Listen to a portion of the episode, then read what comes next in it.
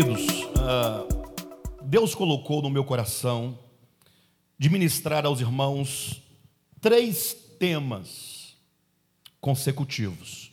Hoje nós falaremos acerca dos tempos, a ágora e o ego. Os irmãos entenderão esse tema no decorrer dessa ministração. Os tempos, a ágora e o ego. No próximo domingo, eu vou ministrar uma mensagem intitulada Et homo, que se traduz eis o homem. E então, no terceiro domingo do mês de janeiro, ministrarei uma outra mensagem intitulada O Sermão do Diabo. Vocês assustaram com o tema último? O Sermão do Diabo. Não é é para estremecer. Então, assim, são três mensagens, uh, não chega a ser uma série, não é? Embora seja uma mensagens seguidas, não é? Mas assim, são três mensagens extremamente importantes para a compreensão de algumas coisas que me parecem uh, nos faltar ainda ao entendimento. Não que não tivéssemos outrora falado sobre isso incessantemente. Estamos falando sobre essas coisas já há bastante tempo. Mas imagine você que velhos e equivocados conceitos uh, que nós ouvimos anos a fio e ainda hoje continuamos ouvindo, ainda que paralelamente, para que esses conceitos errados sejam destruídos e um novo conceito seja gerado, então é preciso que se repita tantas vezes quantas nós ouvimos os erros. Porque você diz o erro por anos a fio, ele fica ali sedimentado no coração. Você fala a verdade duas, três vezes, a pessoa ouve, acha que compreendeu, mas por fim ah, não entra no coração, não é assimilado na alma e passa então, acaba que não, não faz parte do nosso ser. Então eu chamo a atenção dos irmãos para esses três temas essenciais que nós falaremos a partir de hoje, tá bom? Hoje, os tempos, a ágora e o ego. Semana que vem, et homo, que é o novo homem, se traduzindo literalmente eis o homem, e então a terceira mensagem desse segmento, o sermão do diabo. E eu farei os links entre um tema e outro, e por isso eu peço dos irmãos total atenção ao que será dito. Tá bom, queridos? Quero começar esse tema dessa noite lendo com vocês Mateus, capítulo 16, versículo 13. A mensagem dessa noite eu vou fazê-la em três tempos. Farei uma introdução baseada em Mateus, capítulo 16, versículo 13. Farei então o desenvolvimento na, no segundo momento. E por fim vou fazer uma conclusão, perfeito? Para fecharmos a mensagem. Entretanto, entre a nossa introdução e o desenvolvimento, eu vou fazer uma passagem de transição para os irmãos compreenderem melhor, tá bom? Então, os tempos, a água e o ego, lendo com os irmãos, Mateus capítulo 16, versículo 13. Preste muita atenção nesta noite, porque são coisas muito profundas, muito necessárias. Indo Jesus para os lados de Cesareia de Filipe, perguntou a seus discípulos: quem diz o povo ser o filho do homem? E eles responderam: uns dizem João Batista, outros Elias e outros Jeremias ou alguns dos profetas. Mas vós, continuou ele, quem dizeis que eu sou? Respondendo Simão Pedro, disse: Tu és o Cristo, o Filho do Deus vivo. Queridos, essas são palavras em que Jesus de Nazaré, havendo se apresentado aos homens, quando o Cristo de Deus se faz carne, preste muita atenção, a encarnação do Filho de Deus fala de um momento inédito, um momento inaudito, o momento em que nasce na história o Cristo de Deus, é, encarna-se na história o Filho de Deus, entretanto, nasce entre os homens um homem que faria toda a diferença. Este homem seria posteriormente conhecido com a mensagem do apóstolo Paulo como o Cristo de Deus, o Cristo Jesus ou Jesus Cristo. Um homem que, sendo 100% homem, era também integralmente Deus.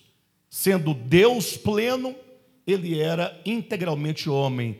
A união de Deus com a humanidade, para mostrar à humanidade, para mostrar aos homens qual é a vontade eterna do Pai.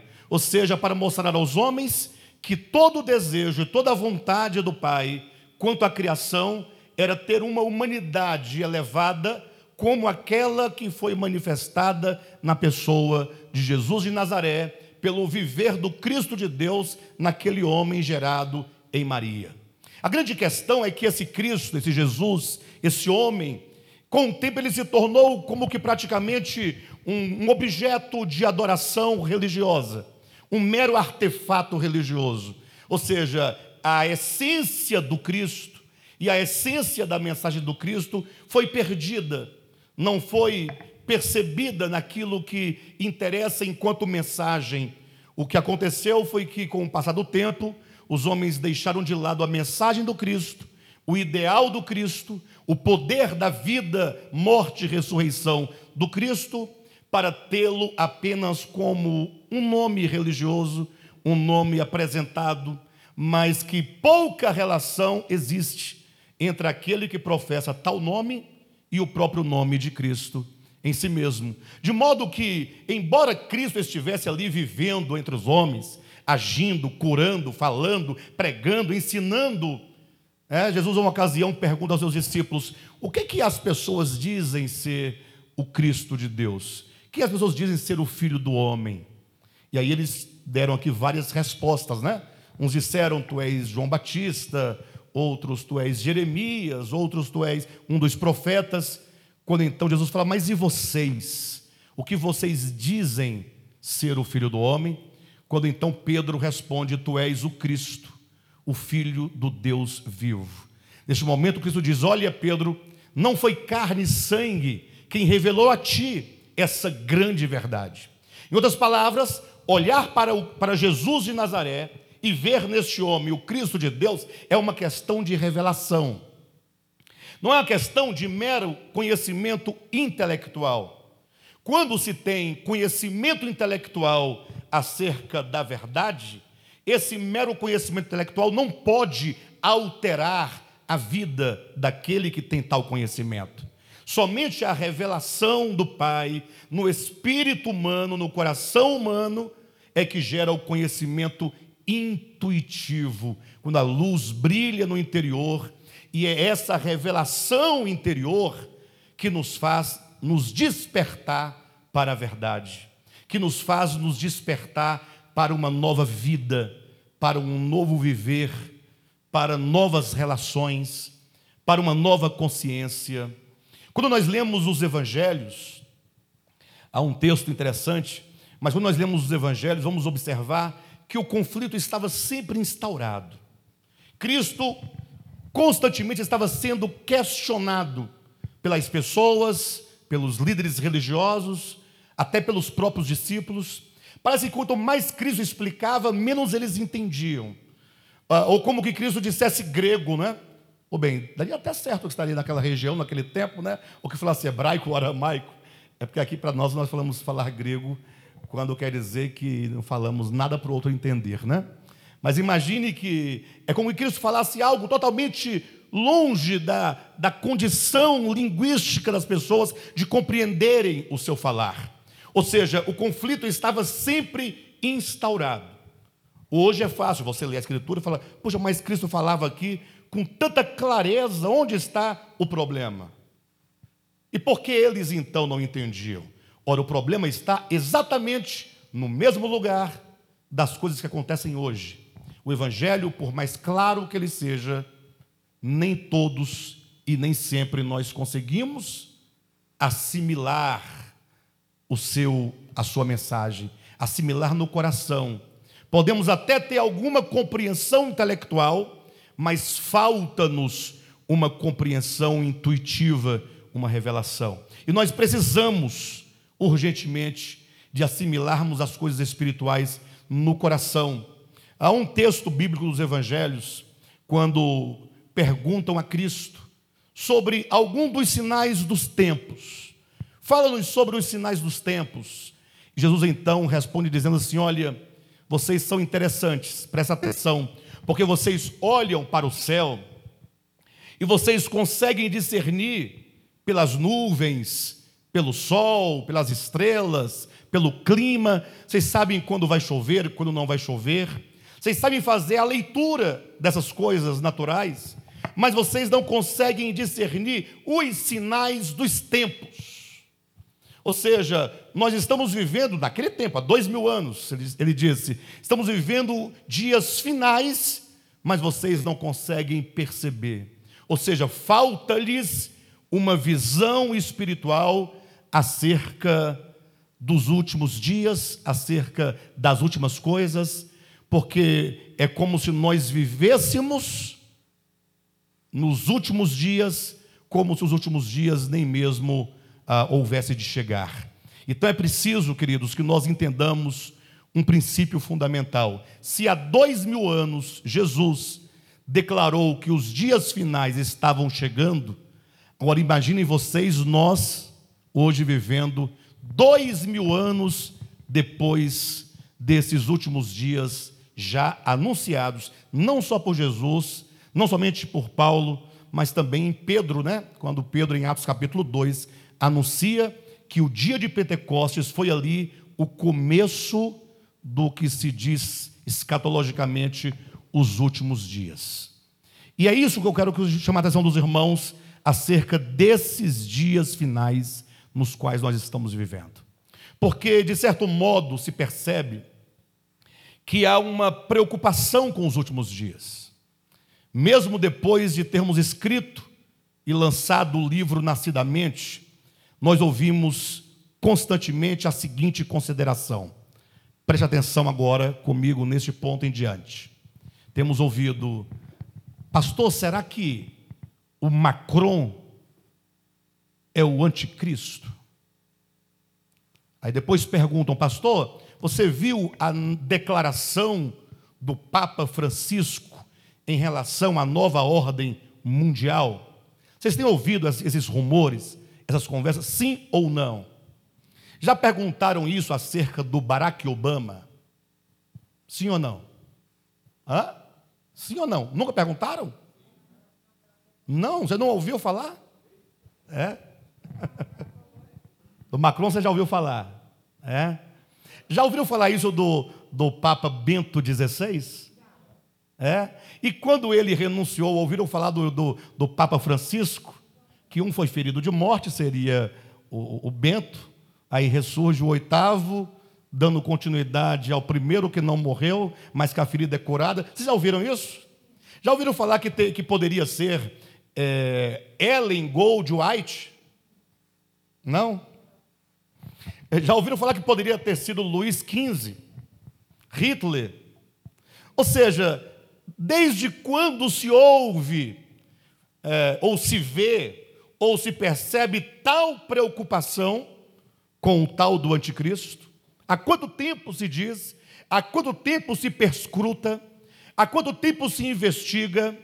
Há quantas, é, quantas vezes que nós suspeitamos de um, suspeitamos de outro, e eles vão passando e vem novos nomes, e nova curiosidade, e novo desespero, e novas perguntas, e nós estamos sempre olhando para fora e nunca olhando para dentro. Muito simples. Nós queremos encontrar alguém a quem chamar de anticristo. Queremos encontrar uma pessoa para conferir a ela toda a responsabilidade de ser anticristo. Porque quando nós falamos a palavra anticristo, essa palavra já perdeu o significado para nós. Querem ver uma coisa? Pergunte para quem você quiser. Você já ouviu falar no anticristo? Ela vai dizer: já ouvi falar. E é, é provável que já tenha nascido. Olha a ideia. Vai pensando. Mas se você chegar para uma criança ah, que não foi contaminada ainda pelas muitas teologias, uma criança mais pura possível, que não teve contato com crente ainda, graças a Deus, uma criança liberta, totalmente desprovida dos dogmas inventados, criados, alimentados, e pedir para ela ler um texto bíblico sobre o anticristo, pedir para ela fazer uma pesquisa linguística sobre a palavra anticristo, provável que ela chegue a uma conclusão que ela tem que falar assim: eu não sei muito sobre anticristo, mas é provável que tenha algum, alguém chamado Cristo, e esse Cristo deve ter uma mensagem, deve ter características, deve ter um estilo de vida, e alguém que se opõe a este Cristo pode ser chamado de anticristo, contra Cristo, aquele que se opõe a Cristo. Lógico, a essa altura alguém vai perguntar, mas, pastor, é a pergunta, mais, mais, quando eu coloco mais, já dá aquele cansaço, sabe? Mas, pastor, isso mais quer dizer, então você quer dizer que o anticristo não vai vir? Vai, ele vai se hospedar na sua casa, fique tranquilo, fique tranquilo. Você quer tanto por ele, nós vamos providenciar alguém, colocar uma faixa, não tem problema. Agora, acima de qualquer coisa, preste atenção, acima de qualquer coisa, em relação ao anticristo, saiba que o anticristo é um espírito que está agindo em toda a humanidade desde sempre. E que, se porventura esse espírito há de se manifestar em um indivíduo especificamente encarnado, não me oponho a isso, não tenho nenhum problema que surja, mas antes de ele ser o anticristo encarnado, ele já foi espírito infiltrado, espírito enraizado, espírito estabelecido nas consciências e mentes de muitos. Por exemplo, o Cristo de Deus não se fez carne, sim ou não? mas a existência, o espírito, a influência, o poder do Cristo se restringe à sua encarnação e manifestação? Ou ele sempre foi o Cristo agindo no mundo e em toda a história? Por isso eu comecei lendo o texto acerca quem é Jesus. Pedro disse: Tu és o Cristo, o Filho do Deus vivo. Em contraposição ao Cristo, o Filho do Deus vivo, há algo chamado anticristo, o homem da iniquidade. Eu quero que os irmãos considerem comigo algo nesse sentido, porque se nós de fato queremos uma vida cristã autêntica, e somente se nós quisermos, nós vamos ter que entender isso mais cedo ou mais tarde. Porque não adianta você ficar procurando na Europa, na Grécia, na, na América, procurando alguém a quem você confira e atribua o termo, o nome de anticristo, se você não compreender que esse anticristo ele está agindo nos nossos corações enquanto humanidade, nós enquanto humanidade, e é dele que precisamos nos livrar se quisermos ser de fato cristãos, ao invés de sermos anticristãos. Imagine vocês que ah, muitos no passado, muitos grandes homens do passado, chegaram a fazer declarações como uma dessas, por exemplo, um deles falou assim: Olha, eu aceito o Cristo de Deus e o Evangelho do Cristo, só não aceito o vosso cristianismo. O que, é que vocês imaginem? Ou seja, como é que alguém pode dizer eu aceito o Cristo de Deus e aceito, é, mas não aceito o vosso cristianismo? É, quer dizer, não existe relação entre o cristianismo de vocês e o Cristo de Deus. Não há. Tem até um livro de Dostoiévski, ou melhor, de Tolstói, intitulado O Reino de Deus está dentro de vós, em que ele escreve esse livro exatamente para dizer, é um livro como quem denuncia, dizendo assim: olha, vocês cristãos falam tanto que são discípulos de Cristo, mas aquilo que vocês entendem como norma de vida, de prática, de Estado, de democracia, não passam de um espírito anticristão. Então, eu preciso que os irmãos pensem comigo essa questão essa comparação, esse conflito, esse confronto entre o Cristo de Deus e o anticristo. Por isso, hoje eu quero discorrer um pouquinho falando sobre esse espírito anticrístico, tá bom? Em relação aos tempos e a sua manifestação na grande ágora atual.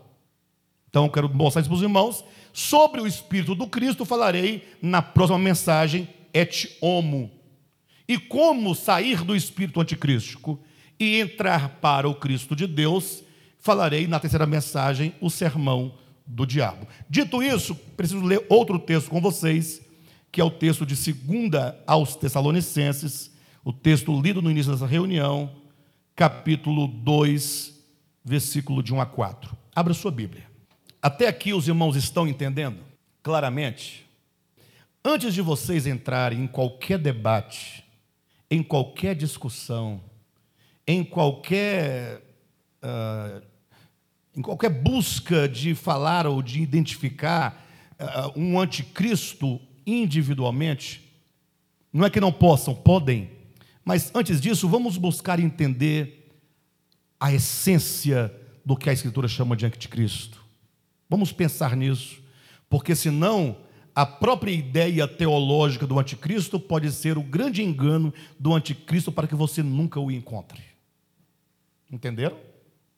Pode ser que essa busca incessante de um anticristo meramente histórico seja o grande engano do anticristo para que você procurando-o nunca o encontre. Tá bom? Então, veja comigo, capítulo 2 de 2 aos Tessalonicenses. Veja bem claramente na sua Bíblia. Irmãos, no que diz respeito à vinda de nosso Senhor Jesus Cristo e à nossa reunião com Ele, nós vos exortamos. Em relação à segunda vinda de Cristo, em relação ao nosso encontro com Cristo, em relação aos últimos dias, em relação aos tempos, pense comigo, em relação a esses tempos finais, Paulo adverte dizendo: Nós vos exortamos a que não vos demovais da vossa mente com facilidade, nem vos perturbeis, quer por espírito, quer por palavra, quer por epístola, como se procedesse de nós, supondo tenha chegado o dia do Senhor. Versículo 3: Ninguém de nenhum modo vos engane. Então, olhem para mim. Três pontos. Primeiro, com respeito aos tempos com respeito à vinda do Senhor, com respeito à nossa reunião com Ele. Esse é o primeiro ponto. Pessoal, vamos falar sobre os tempos. O Senhor Jesus falou da sua vinda, falou da sua parousia, falou do tempo em que ele iria intervir na história humana, e ao intervir, todo o sofrimento seria cessado, e ele haveria de introduzir o seu reino, e o então o seu reino eterno, e uma nova ordem das coisas, chamada de novos céus e de nova terra. Essa é a nossa esperança, sim ou não? Ocorre que Paulo diz, com respeito a esses tempos, eu vos exorto, olha o segundo ponto, para que vocês não fiquem aí jogados de um lado para o outro, né, sendo levados por informações, por mensagens, por isso, porque o pregador tal disse isso, o outro disse aquilo outro, alguém escreveu uma carta, o outro teve um sonho, o outro uma revelação, o outro não vos demovais da vossa mente com facilidade. Como se nós, apóstolos, estivéssemos escrito algo para vocês. Nós não escrevemos isso para vocês. Como se alguém tivesse escrito cartas em nosso lugar. Isso aconteceu muitas vezes como se fosse um pregador, um espírito, anunciando: o tempo chegou, o tempo passou, Cristo já veio, o anticristo está ali. Parem disso. Aí ele diz, terceiro ponto, não, é o segundo, não vos demovais da vossa mente com facilidade. E em terceiro lugar ele diz, porque isto, isto o quê? A vinda do Senhor, a nossa reunião, os últimos acontecimentos, isso não acontecerá sem que primeiro algo aconteça. O quê? Sem que primeiro venha a apostasia e seja revelado o homem da iniquidade, o filho da perdição.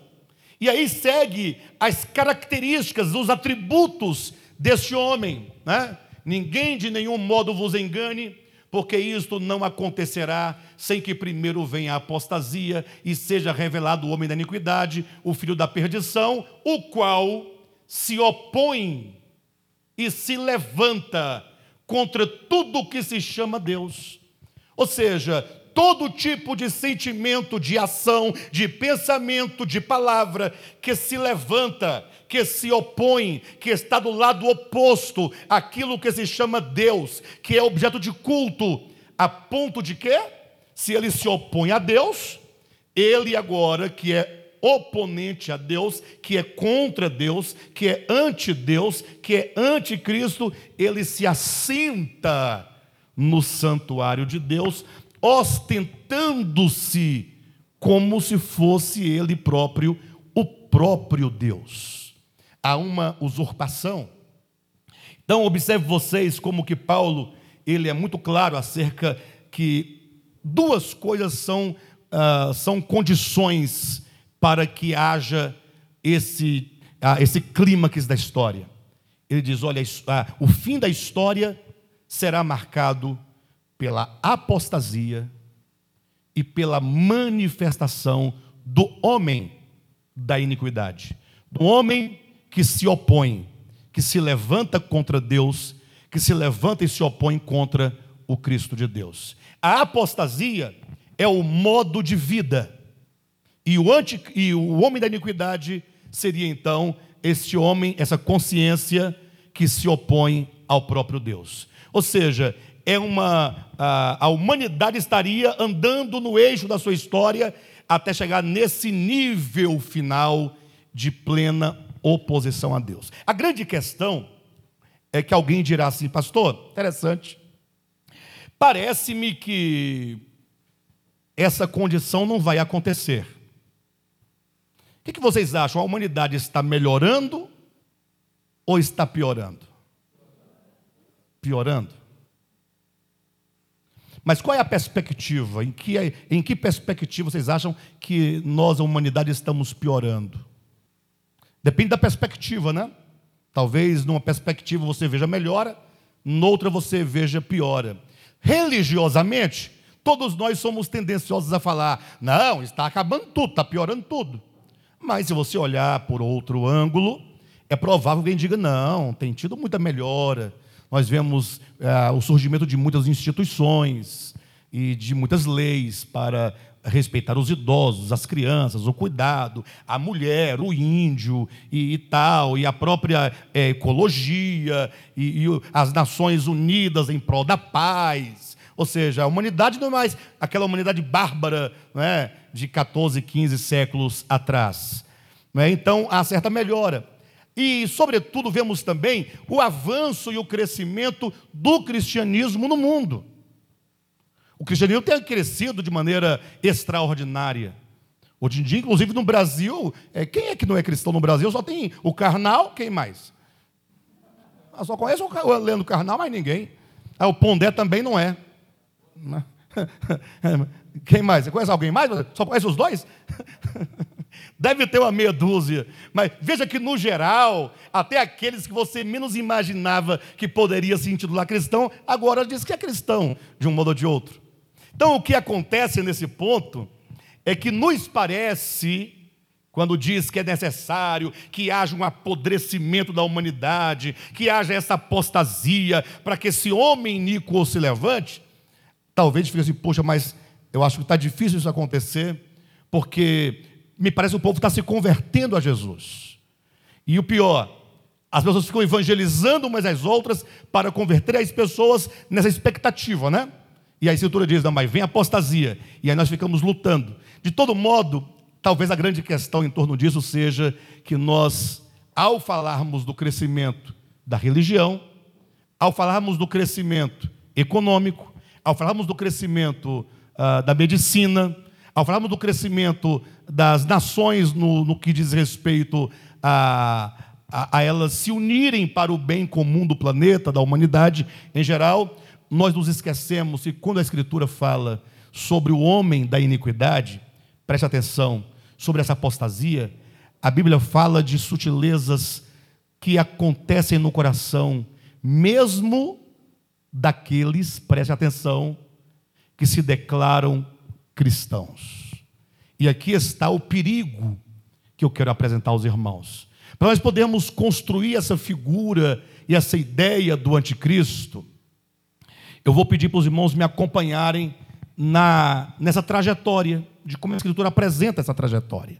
Como que esse homem, ele começou como uma sementinha, e ele foi se desenvolvendo, até chegar nos nossos dias atuais, para que os irmãos possam eventualmente vislumbrar esse homem e como que ele já está em vias de manifestação.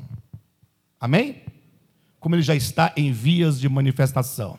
Então, pense comigo, eu, vou, eu não vou ler alguns, é, muitos textos, porque senão não conseguiria por causa do tempo, mas os irmãos vão acompanhando ponto a ponto. Vamos colocar aqui alguns marcos, né? Adão, Caim, Torre de Babel, a Babilônia e o mundo atual. Vou seguir nessa direção. A Bíblia apresenta Adão como sendo o homem que no início da nossa história humana, da humanidade, foi o homem que decidiu viver por meio de si mesmo e para si mesmo. É o homem que no início, quando ele tem que tomar a sua decisão, ele se entende como alguém grande, como alguém superior, e como alguém que, embora reconheça que exista um Deus, mas ele permite que o seu coração, que no seu coração, seja gerado um espírito de independência, como alguém que diz: Eu posso viver por mim mesmo, eu posso viver para mim mesmo. Essa arrogância, essa presunção, ela é muito sutil. Porque logo o evangélico, o cristão, o religioso, vai dizer: como pode alguém simplesmente falar que vai viver independente de Deus? Como pode? Se alguém perguntar para você sobre a independência, qual seria a sua resposta? Fala, mas não, não tem condições. Né? Quem é maior do que Deus? Quem é que pode viver sem Deus? Uma grande questão é que essa, esse jargão, ele pode ser apenas um disfarce. Porque o que vai definir se nós somos ou não dependentes de Deus, é o quanto nós dele de fato dependemos em tudo quanto fazemos em nossa vida. O problema é que nós estabelecemos as nossas relações, nós estabelecemos os nossos caminhos, nós estabelecemos ah, se nos casamos, se não nos casamos, se trabalhamos, se não trabalhamos, tudo nós decidimos a partir da ambição do nosso próprio coração. Se dá certo, ficamos orgulhosos né? Estudei, fiz, projetei, conquistei. Se não dá certo, de quem é a culpa? De Deus. Porque Deus não olha para mim, porque Deus não abençoa. Ou seja, nós somos praticamente senhores de nós mesmos. O homem quando Adão, quando diz na Bíblia que Adão comeu do fruto da árvore do conhecimento, significa que o homem passou, a partir de então, a instrumentalizar o seu conhecimento para fazer do conhecimento a força da sua própria existência. Então, é, precisamos começar deste ponto. Aqui começa o espírito do anticristo. Se vocês ainda reconstituírem mais longe, antes de Adão, vocês ouvirão uma voz lá na eternidade dizendo assim: Olha, eu subirei acima das estrelas do céu, eu estabelecerei o meu trono na extremidade norte e eu serei semelhante ao Altíssimo. Mas não é semelhante ao Altíssimo porque quer ser parecido na, uh, em amor, em graça, em bondade, generosidade com Deus semelhante no sentido de eu sou tanto quanto e portanto dele eu não necessito. Então começa dessa semente de uma independência. Chega em Caim, Caim agora na sua uh, no seu viver de si para si mesmo, ele também serve a Deus. Veja que Caim é uma continuidade na degradação da humanidade. Adão torna-se independente. Caim ele vai, ah, ele vai prosseguir nesse caminho de degradação. Ele vai prosseguir. Mas ainda assim, ele é alguém que está o quê? Servindo a Deus. Levando ofertas e oferendas a Deus.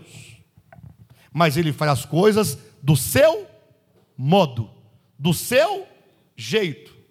É aquele que quer, ele diz assim: Eu sirvo a Deus, mas o Deus a quem eu sirvo deve ser o meu servo, ele deve atender ao meu desejo, e eu vou servi-lo do modo como eu quero, como eu creio que deve ser, porque este homem ele quer agora manipular o seu Deus. Quando alguém procura manipular a Deus, ele faz uma idolatria.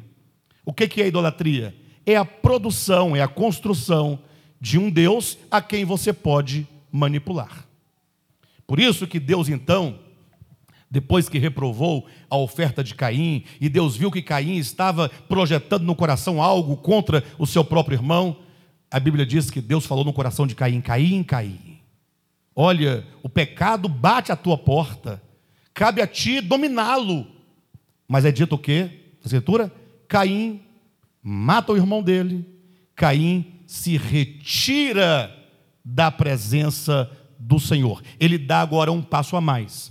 O primeiro é o homem dizendo: Vou viver de mim e para mim mesmo. O segundo passo é Caim dizendo: Eu agora vou sair da presença. Eu não quero mais ah, nenhum tipo de, de contato. Eu vou para longe, vou para uma terra distante. É como que ele dissesse: Eu rompo aqui essas, esses laços, esses vínculos, ainda que ele não consiga de imediato, mas esse é o desejo do coração de Caim. Mas veja bem que isso é um degrau que te leva um pouco para mais longe de Deus. Nada acontece de uma vez por todas. Cuidado, queridos, porque nós pensamos assim: ah, não, eu nunca serei capaz de chegar àquele estágio. Um estágio sucede a outro estágio. Nós temos que começar tratando das coisas bem simples para que então nós possamos nos livrar de cair em abismos maiores. Quando chegamos no terceiro ponto, no terceiro marco, que seria a Torre de Babel, e cujo nome principal ali seria Nirode, é quando então o sentimento de Caim ele toma força e toma forma. Quando é dito então que Nirode ele agora convida aqueles povos, depois do dilúvio, e fala assim: pessoal, é o seguinte, já deu para vocês perceberem a nossa história, né? Deus nos criou, expulsa o homem do jardim, depois não aceita a oferta de Caim, por último, agora resolveu matar os nossos pais no dilúvio, e agora nós estamos aqui, nós somos o, o, o remanescente que restou. E agora a grande questão é: Será que esse Deus é digno, de fato, de ser adorado? Será que ele é confiável? Será que vale mesmo a pena? E aí Nirode tem um grande plano. Qual plano? Vamos nos fortalecer. Preste atenção. Vamos formar um grupo coeso para que nós não sejamos, uh, não, nós não sejamos, uh, como? Não sejamos espalhados pela terra, porque se nós nos espalharmos, perderemos força. E aí nós então poderemos enfrentar a Deus. Vamos fazer uma cidade, vamos fazer uma torre, e aí, se ele quiser lutar contra nós lançando água, que ele pode fazer? Nós temos nossos meios e nós temos os nossos recursos.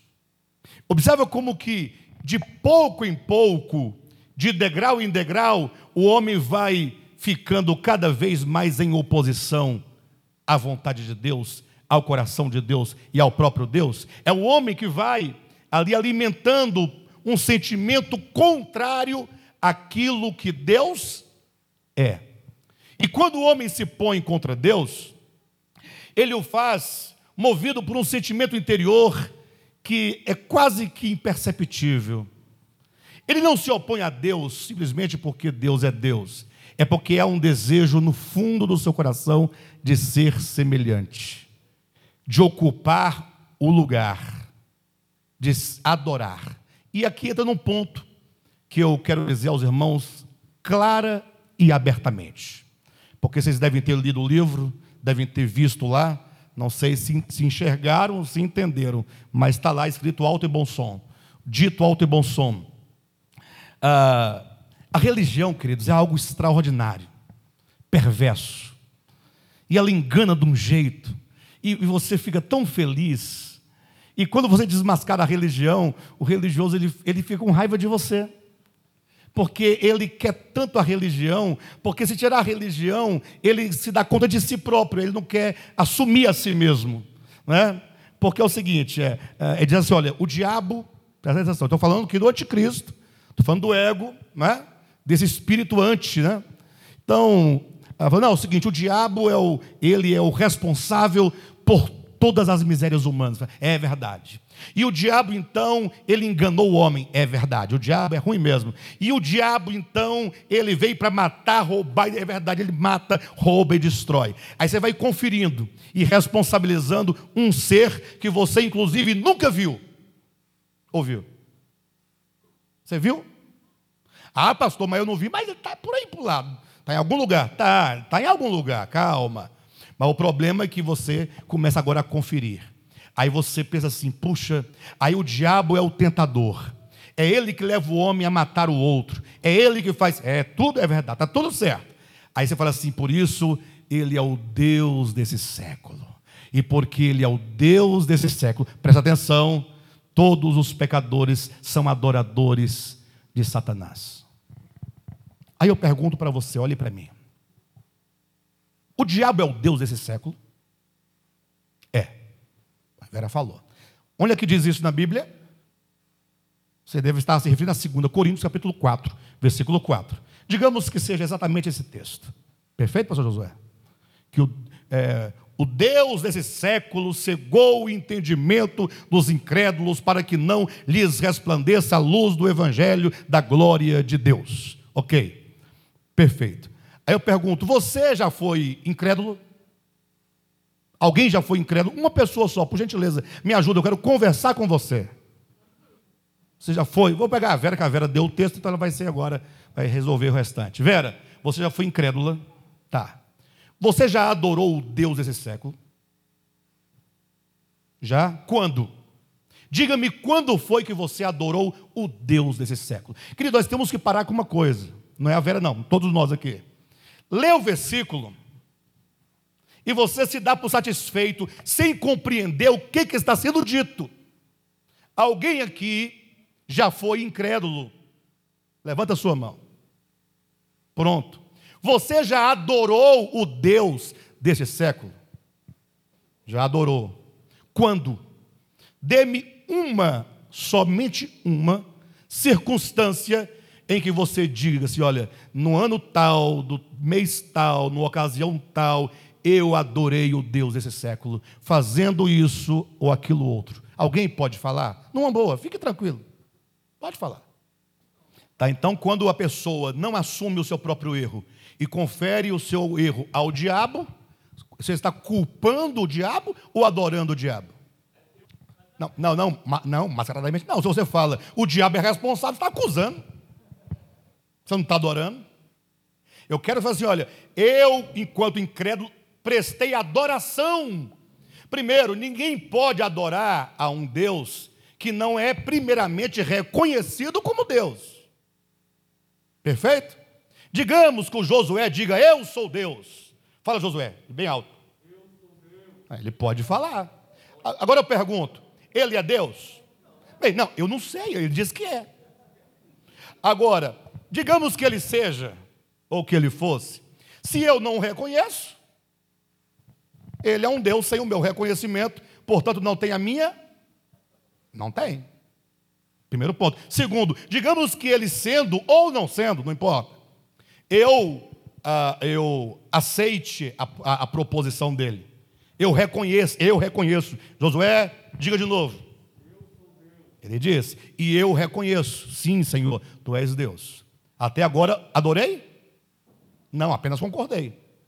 Agora, para eu adorá-lo, eu tenho que saber que ele é Deus, ou se põe como Deus. Eu tenho que reconhecer, eu tenho que dar a ele essa confiança de que ele de fato é Deus, eu devo confiar nele, e agora eu preciso adorá-lo. E adora-se quando eu cumpro exatamente a vontade dele. Eu passo a ser o súdito dele. Perfeito ou não? Está claro? Algum de vocês aqui, algum dia, na sua experiência, adorou o Deus desse século? Certamente, porque a Bíblia diz que o Deus desse século cegou o entendimento, todos nós adoramos. E se ele é o Deus desse século, e nós estávamos mergulhados em morte nesse século, então certamente. Agora, a grande questão, eu quero saber quando foi que você fez isso, que prestou tal adoração. Eu estou tentando mostrar aos irmãos o quanto que as coisas espirituais acontecem sem a nossa percepção. É fácil você falar, eu não sou adorador do Deus desse século, eu sou adorador de Yahvé, sou adorador de Jeová, eu sou filho de Deus, eu sou cristão. Isso é fácil. Agora a questão é como que essas coisas de fato acontecem. Como é que eu sei se eu estou adorando o Deus verdadeiro ou não. Como é que eu sei se eu sou seguidor do Cristo ou do anticristo? Como é que eu sei de fato e de verdade? Quem comanda de fato a minha vida? Quem me controla? Quem governa sobre mim? Esse é o ponto. Eu não estou falando de vocês, falando de mim, de vocês todos, de nós todos, do mundo inteiro. Nós estamos tentando sair de um sistema de dogmas para compreender o que, que está acontecendo de fato e de verdade dentro de nós.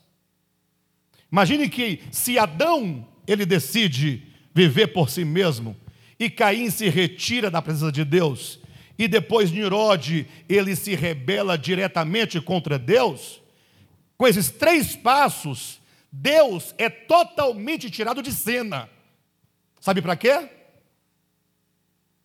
Tira-se Deus de cena para que eu, que tirei Deus de cena, me estabeleça como Deus. Para que eu me estabeleça como Deus. Aí a Vera disse: Ah, isso eu fiz muitas vezes. Aí eu posso fazer o mesmo desafio. Alguma vez você já disse: Eu sou Deus eu serei adorado. Alguém já disse isso? Semelhantemente, não. Percebe como que são coisas que nós estamos afirmando, mas que se você buscar, você fala assim, poxa, como é que é isso? Porque eu não me recordo nem de ter adorado Deus esse século, tampouco me recordo de ter me posto por Deus. Afinal, eu cresci dizendo que Deus é bom, que Deus é tudo, é onipresente, onisciente e que mais? E tudo mais isso aí, ouvimos, crescemos e defendemos e pregamos. Mas a Bíblia está dizendo dessas coisas. Aí eu me recordo agora de um texto lá do livro de Daniel. Preste atenção, muita atenção. Quando nos é dito que, capítulo 2 de Daniel, diz que Nabucodonosor teve um sonho. Nesse sonho, ele viu uma grande estátua, e aí a Bíblia coloca lá um adjunto adnominal, né? Para que você não pense apenas numa estátua, ele diz, uma grande estátua de homem. Você pode repetir? Uma grande estátua de homem. Ele viu uma, uma, uma estátua enorme, poderosa, orgulhosa, presunçosa, arrogante. Por que, que Deus não mostrou para ele esse, esse, é, é, é, o que Deus queria mostrar numa outra imagem que não fosse imagem de homem? Podia mostrar outra coisa, não podia mostrar? Mostrar um prédio, o que mais? Um monte, um cavalo, uma onça, né? Por que uma grande imagem de homem? Aí viu aquele homem arrogante, orgulhoso, presunçoso. E aí vem a grande pergunta: o que é este homem? A resposta está em Daniel capítulo 2. Este homem não é um homem individual, é um homem coletivo. Por que, que é um homem coletivo? Ora, porque é imagem de homem. Eu vejo um homem. Eu não vejo dois homens, nem dez homens, nem trinta homens, nem um milhão de homens. Eu vejo um homem, mas este homem são os reinos deste mundo. Ou seja, os reinos, humanidade, é visto na figura de um homem, para demonstrar que Adão decidiu viver por si e para si, independente, Caim afastou-se, Nirode rebelou-se, e nessa estátua o homem agora se coloca e se põe por si mesmo como Deus. Aí o pastor Josué é muito atento a tudo, não diz nada, mas pensa. Pastor Alexandre, eu não consigo ver esse vínculo. Como assim? Tudo bem, Adão passou a vida independente. Perfeito? Caim segue afastando-se, tem segmento, tem coerência. Em seguida, Nirode se rebela, chegou no ápice do perfeito. Agora que depois que você deixa Deus de lado, essa estátua é o homem se pondo como Deus? Onde está o link disso? Onde está esse link? Quem foi que disse que essa estátua é o homem pondo-se como Deus? Simples. É só você seguir do capítulo 2 de Daniel para o capítulo 3. Porque se no 2, Nabucodonosor vê que aquela grande estátua são os reinos do mundo inteiro, são vários reinos sucessivos, e que ele era apenas a cabeça de ouro e não todo homem, o que, que ele faz? Ele convida todo o seu reino, leva-os todos para uma grande ágora, para uma grande praça, e agora ele faz uma única estátua humana, toda de ouro, e diz: todos devem agora prostrar-se e adorar a esta imagem que eu erigi. E agora está, estão todos na grande ágora. Você já imaginou você naquele, naquela grande praça em Babilônia? E uma imagem, e você está dizendo assim: eu jamais, se eu estivesse lá, eu não me curvaria. A outro fala: não, eu já até me curvei diante de imagem, de escultura na igreja católica, mas é na ignorância, hoje eu não faço mais isso não. Hoje, quando eu vejo alguém se curvando diante de uma, uma imagem de barro, eu falo: oh meu Deus do céu. É muita ignorância, né? Eu fico com tanta pena da pessoa. Não fico escandalizado, não, não sofro mais com isso. Porque o grande problema é que nós estamos sempre vendo essas coisas, objetos. Olhe para mim, em nome de Jesus, preste atenção. Se você estivesse naquela ágora, lá de Nabucodonosor, e aquela imagem de ouro, uma imagem mesmo de ouro, fala assim: eu não, não, não me curvaria. Só que você se esquece que essa imagem de ouro aqui, ela é uma representação de uma outra coisa. Não é o, a, o ídolo em si, não é a escultura em si, é o que ela significa. Aquela estátua é a mesma do capítulo 2. Só que agora ela é posta para ser adorada. Quando então é dito que a banda tocaria e que todos deveriam se prostrar e adorar aquela imagem, isso lá no contexto de Babilônia implicava adorar o ídolo, a escultura que Nabucodonosor havia feito. Mas no contexto profético e orgânico das Escrituras, significa exatamente que o homem que se afastou de Deus, ou que tornou-se independente, que se afastou e que se rebelou completamente, tirando Deus de cena da sua vida completamente, agora se vê como uma grande estátua e diz: todos agora devem adorar a esta estátua. Todos devem adorar a mim mesmo, ao homem, à humanidade. E esse sentimento, esse espírito de adoração é o ego. E esse ego é o que está dito lá no texto que você citou, sem citar referência. O Deus desse século. Sabe quem é o Deus desse século? Ah, o diabo. É, com certeza é o diabo. Disso eu não tenho dúvida alguma. O problema é que o diabo para você é o Lúcifer caído. Ah, pastor, mas o Lúcifer caído não é o diabo, ele é diabo. Com certeza ele é diabo. Como também é dito acerca de Judas em João capítulo 12, que Judas era diabo. Como também é dito acerca de Pedro em João capítulo, em Mateus 16, que ele era Satanás. Ora, entenda que diabo e Satanás, eles são a priori, tem um sentido uh, a priori de adjetivo. Com o tempo, foi entendido como um substantivo.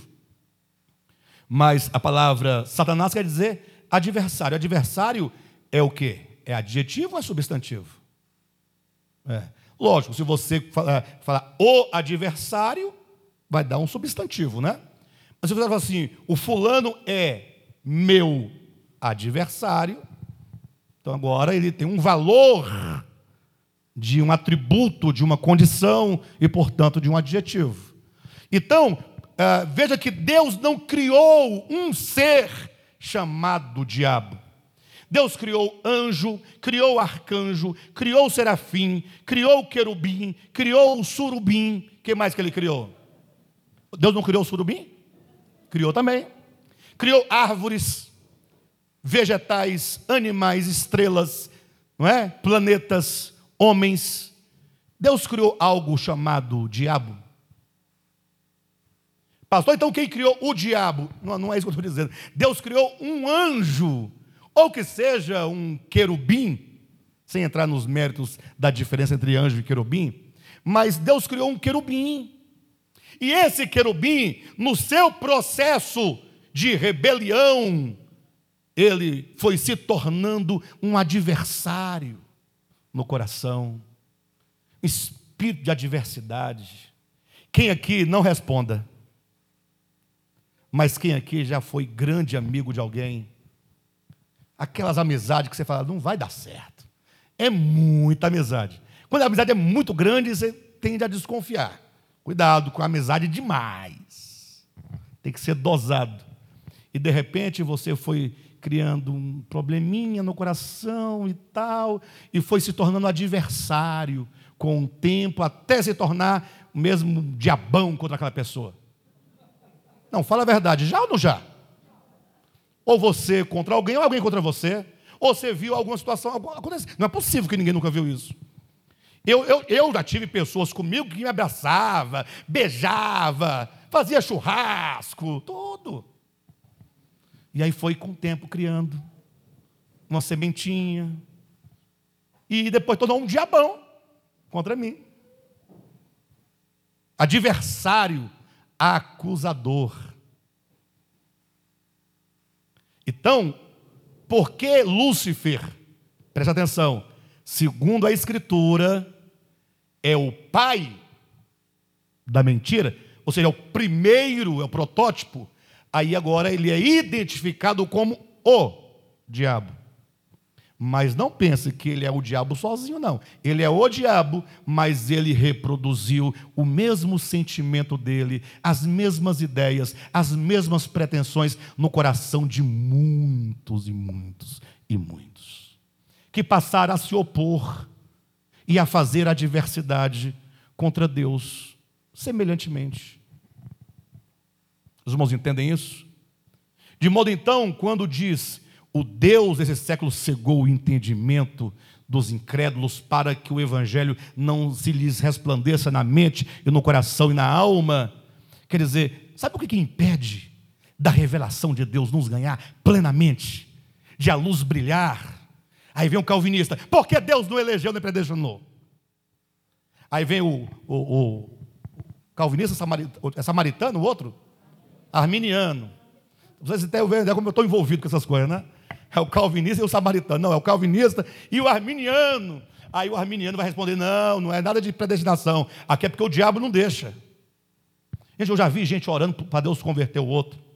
Uma semana, um mês, um ano, jejuando, campanha, igreja, todo mundo tal. E aí não converteu. Aí, como aqui diz que Deus quer salvar, então aqui ou Deus não pode, ah, no caso do Calvinismo, diz que Deus não quer, porque não, não escolheu. Ou Deus quer e não pode, ou Deus quer e até que poderia, mas o diabo não deixa. Vocês percebem? E a Bíblia fala: não, o problema do incrédulo é o Deus desse século. Ah, então é o diabo, o, o querubim? Não, é o ego é o conceito que eu tenho acerca de mim mesmo. O que me separa de Deus são todas as ilusões que foram criadas acerca de mim mesmo. E por isso mesmo agora eu me ponho por objeto de adoração. Quando eu uso de todos os argumentos e de tantas violências para que as minhas vontades, os meus desejos sejam todos realizados e aceitos por todos. Assim como no tempo de Nabucodonosor, estavam lá todos naquela grande praça para a adoração daquele ídolo que ele havia feito. Pense você comigo que hoje nós vivemos os últimos dias, a realidade daquilo que se diz em, em Daniel 3, nós vemos acontecer hoje, e nós também vivemos numa grande ágora. Nós vivemos no tempo mais perigoso de todos.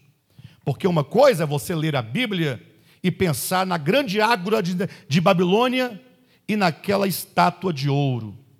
E o povo prostrando e adorando, mas três ali não se prostraram nem adoraram. Isso é uma coisa. E você falar, se lá eu estivesse, não adoraria. Outra coisa é você estar na água agora. Você está numa grande praça. Todos estão. E nessa grande ágora, todos se põem por objeto de adoração. Pastor, eu nunca tive nessa ágora, nessa praça, nunca tive. Onde é que é essa praça? Vocês já observaram que hoje nós estamos todos no mesmo lugar? E ao mesmo tempo ou não? Sim ou não? Agora, neste momento, você está em todos os lugares ao mesmo tempo, por meio das redes sociais. Eu chamei de ágora ao invés de chamar de praça, porque a ágora mais vinculada à Grécia era a praça onde os, os anciãos, os homens maduros e se reuniam para debater os negócios, os assuntos da polis, da cidade. Um espaço que quem ali tinha, quem ali pudesse estar, tinha voz. E por isso eu resolvi chamar de ágora esse ambiente virtual, porque hoje nós vivemos todos no mundo virtual, onde todos têm voz. Você tem voz. Você hoje fala o que você quer falar, para quantos você quiser falar. E quando você então mergulha nessa grande ágora virtual, esse mundo cibernético, todos estão falando, desde as crianças, os menores até os mais velhos, expondo suas ideologias, seus sentimentos, suas verdades. E você vê a confusão e a manifestação de egos muito grandes. Muito grande. E nisso tudo nós vemos os filhos de Deus perdidos. Porque nós fomos chamados para quê? Me ouça com atenção. Nós fomos chamados para quê? Não foi para proclamar as virtudes daquele que nos livrou das trevas para a sua maravilhosa luz? Sim ou não? E eu pergunto: o que que nós, não é você, o que que nós estamos fazendo nessa grande ágora? Você já viu? Vocês já viram ou não? O que que nós estamos debatendo? O que que nós estamos defendendo? Pelo que que nós estamos lutando? Será que nós podemos hoje nos identificar com o Cristo de Deus?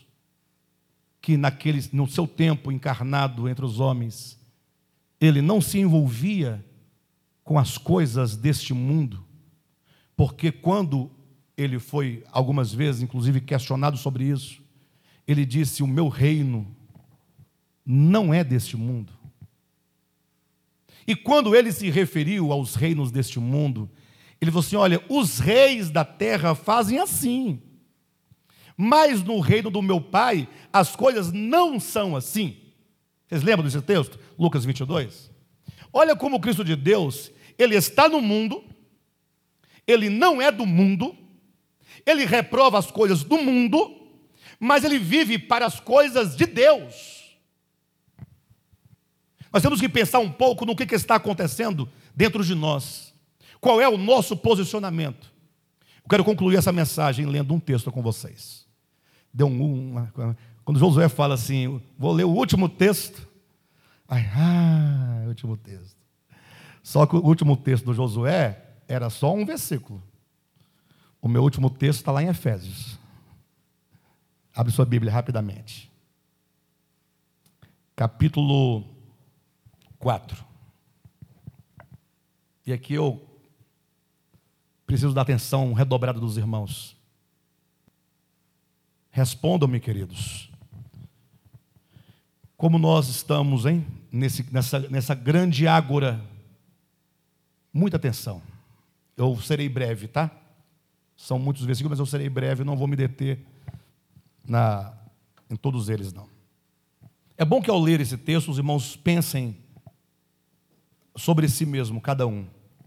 4,17 de Efésios. Isso, portanto, 4,17 de Efésios. Isto, portanto, digo, e no Senhor testifico, que não mais andeis como andam os gentios.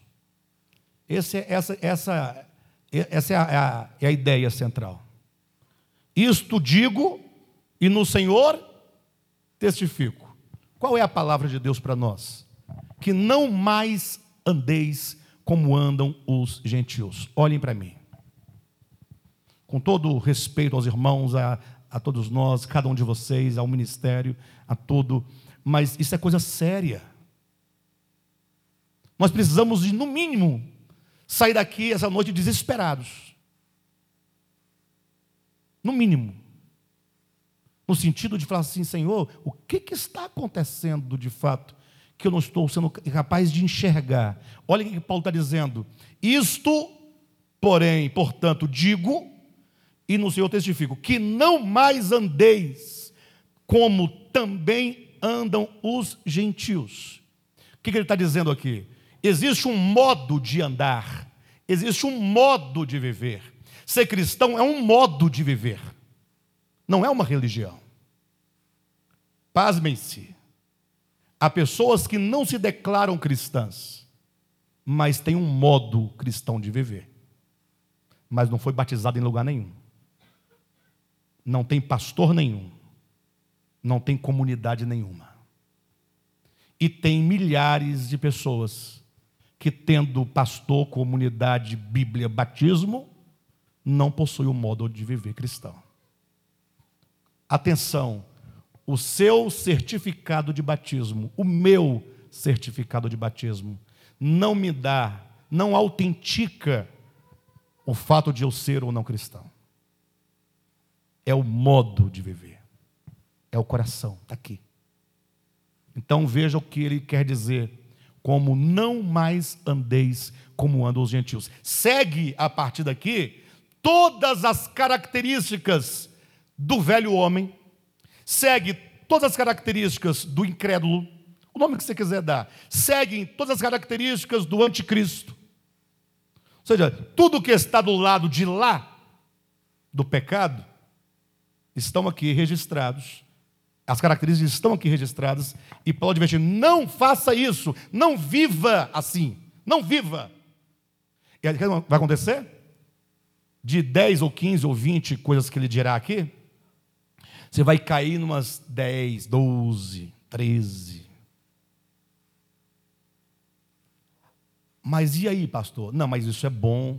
Não cair, mas você se perceber e perceber a necessidade de nós construirmos a nossa vida cristã com mais atenção à verdade, tá bom?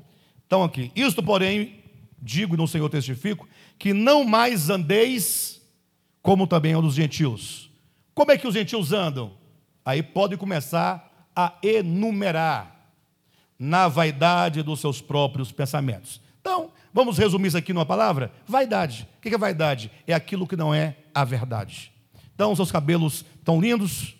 Então, se você anda na vaidade, do, do, da, achando que você é o bambambam, bam, bam, você está na vaidade dos pensamentos.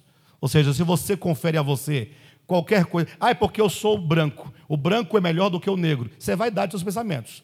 Porque, como diz lá Antônio Vieira, morre o branco, morre o negro, morre o amarelo, morre o vermelho, e na sepultura todos são.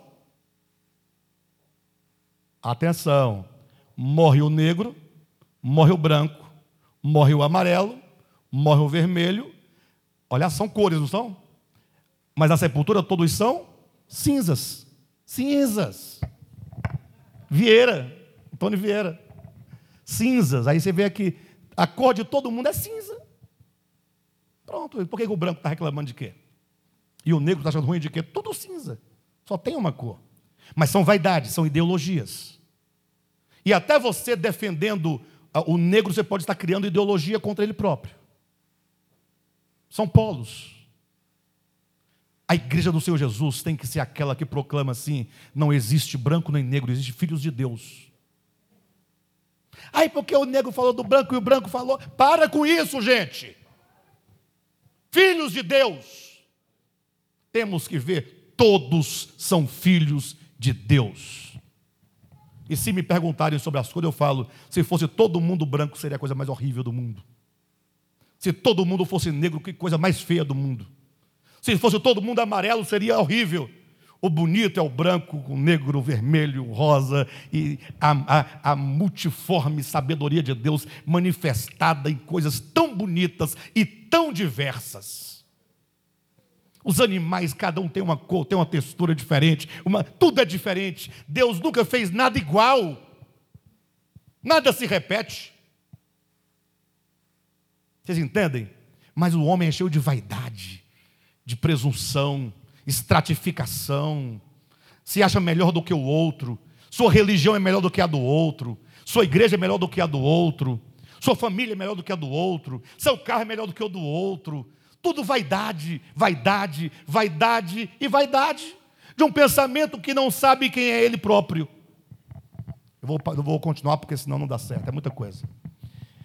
Uh, na vaidade dos próprios pensamentos, 18.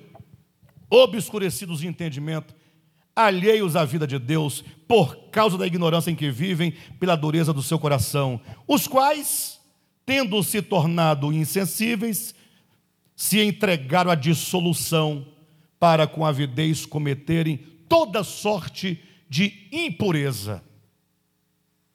Os irmãos leiam em casa depois esse texto, tá? Para ganhar tempo. Mas leiam mesmo.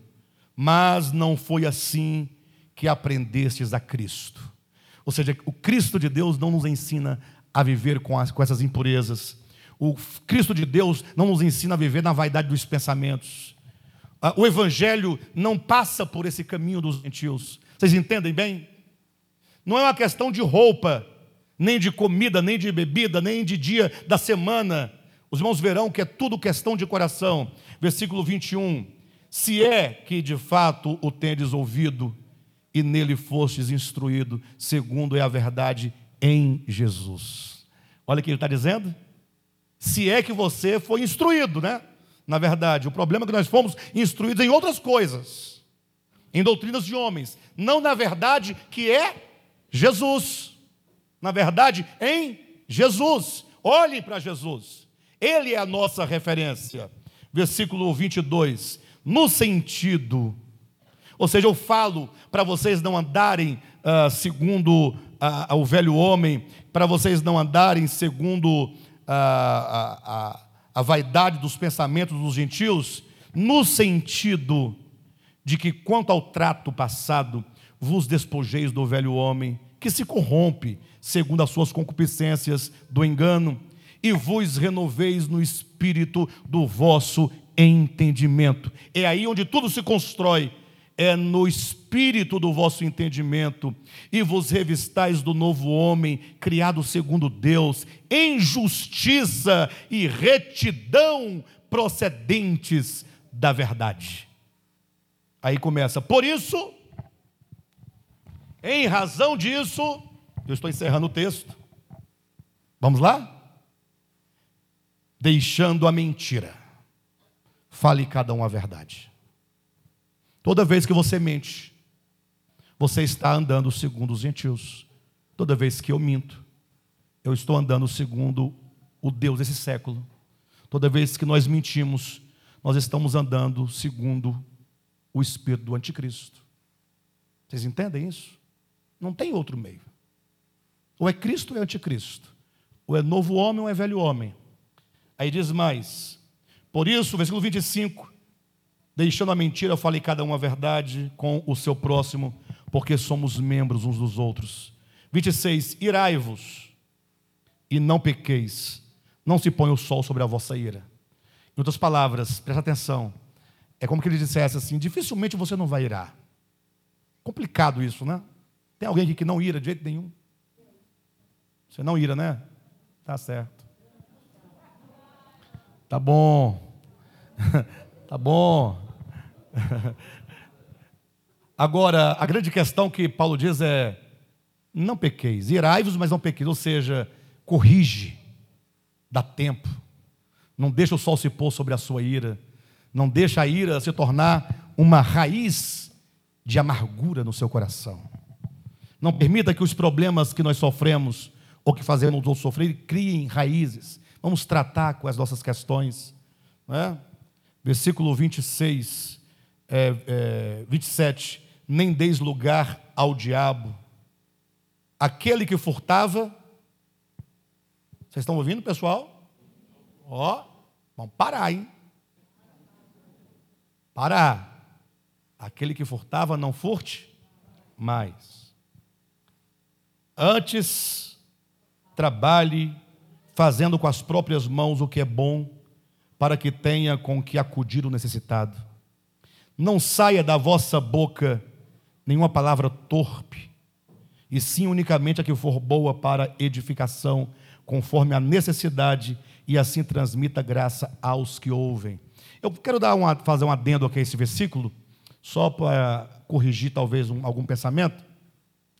Ah, quando se fala de palavra torpe, aí logo as pessoas pensam. Ah, ah, eu fui ensinado assim, né? Você tem que ficar só. Amém, amém. Glória a Deus. Graças a Deus. Aleluia. Só o Senhor é Deus. Quando não tiver nada para falar, você sobe o pé assim, ó. Tem nada para falar, você, crente não fica assim? E aí de repente aparece alguém e fala uma palavra diferente, né? Aí, ó, palavra torpe, palavra torpe. Cuidado, porque palavras são palavras. Né? Não diz quase nada, né? Porque o conteúdo, quem coloca, somos nós. Vou usar o pensamento aqui de Rubem Braga. As palavras são como um frasco. O conteúdo é você que coloca dentro. Você pode xingar uma pessoa com palavras bonitas. Tem um vídeo de um certo político aí, não vou entrar nos méritos, mas que, numa certa ocasião, ele entrou num debate, num conflito com outro colega dele, no âmbito político, e esse camarada esculhambou de um modo tal o outro, porque esse que, que humilhou, destruiu o outro, era, era não, é profunda, é um cara profundamente eloquente. Conhece, ele, o vernáculo dele é extraordinário. Então ele falou uns dez nomes assim que você tem que pegar o dicionário para saber qual é o primeiro, o segundo, que eu não conhecia nenhum nome daqueles. Mas tudo de dicionário mas era uma, foi uma destruição total. Palavras boas. Palavras. Não é o chamado palavrão. Palavrão não existe.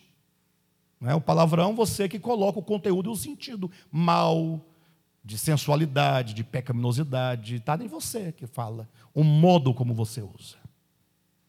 Então, não deixem de serem felizes com medo das palavras torpes tenha medo de você colocar sentido em qualquer palavra que tire a honra do outro, que ofenda o pudor do outro. Aí sim, tome cuidado. Tá bom? Mas vamos seguir.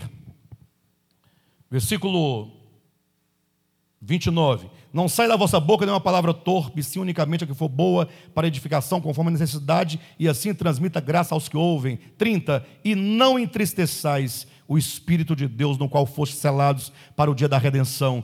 Longe de vós toda ira, toda amargura e cólera e ira. É, Desculpe-me. Longe de vós toda amargura e cólera e ira e gritaria e blasfêmia, e bem assim como toda malícia.